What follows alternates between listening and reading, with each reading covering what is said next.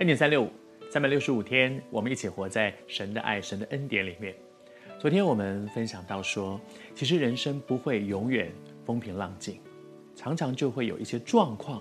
但是每一次出了这个状况，好像上帝都给我们一张考卷，让我们试试看我怎么回应这些发生在我生命当中各式各样的事情。也许你也正在面对生命当中的一些状况，但是在面对状况的时候，昨天我们学一个功课。就是不要照着自己的个性来反映事情，不要说，哎，我脾气就是这样，哎，我个性就是这样，我这个人就是这样。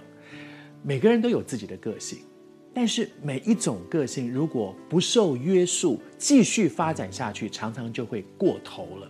好像雅各家所发生的这件事情，他们的雅各的女儿，雅各兄这个他的儿子们的这个妹妹，出了一件事情，被别人欺负了，而在这样的状况之下。他们说：“我们应该站在我们的这个立场上去争取，去做我们该做的事情。这个也许没有什么不对，但是如果因此一个这个城里事件，这个城里面一个年轻人做错了事，把人家全城的男丁都杀光，就过头了。为什么会过头？逞着自己的个性，我这个人脾气就是这样，谁敢欺负我，我绝对对付他。但是如果不受约束，常常到后来就会后悔，就是。”哎呀，我做过头了。其实不需要搞成这样。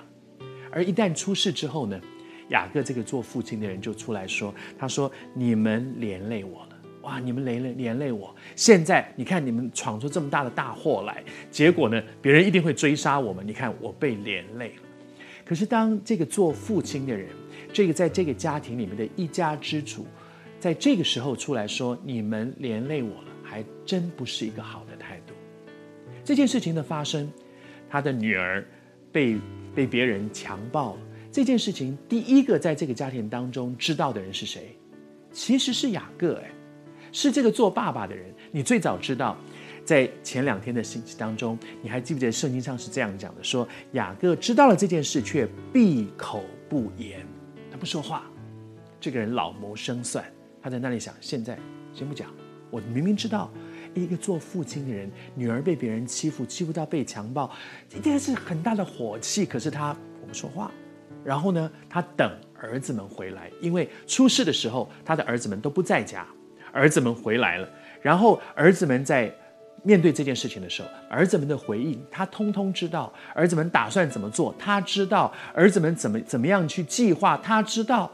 整个过程他通通知道，该说话的时候他不说话，然后他看着他的儿子们一步一步的去完成他们的轨迹，而这个时候出事了，他又跳出来说：“你们你们连累我。”作为一个头啊，在圣经里面常常讲，男人是头，一家之主是头。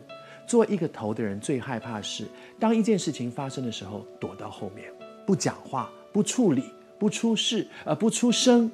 而等到真的出事的时候，又出来说：“哎呦，都是你们！”求主帮助我们，在雅各的身上学这样的功课，真正面对问题，作为一个头，作为一个领袖，起来面对问题，起来承担责任，不要到出事了又怪别人。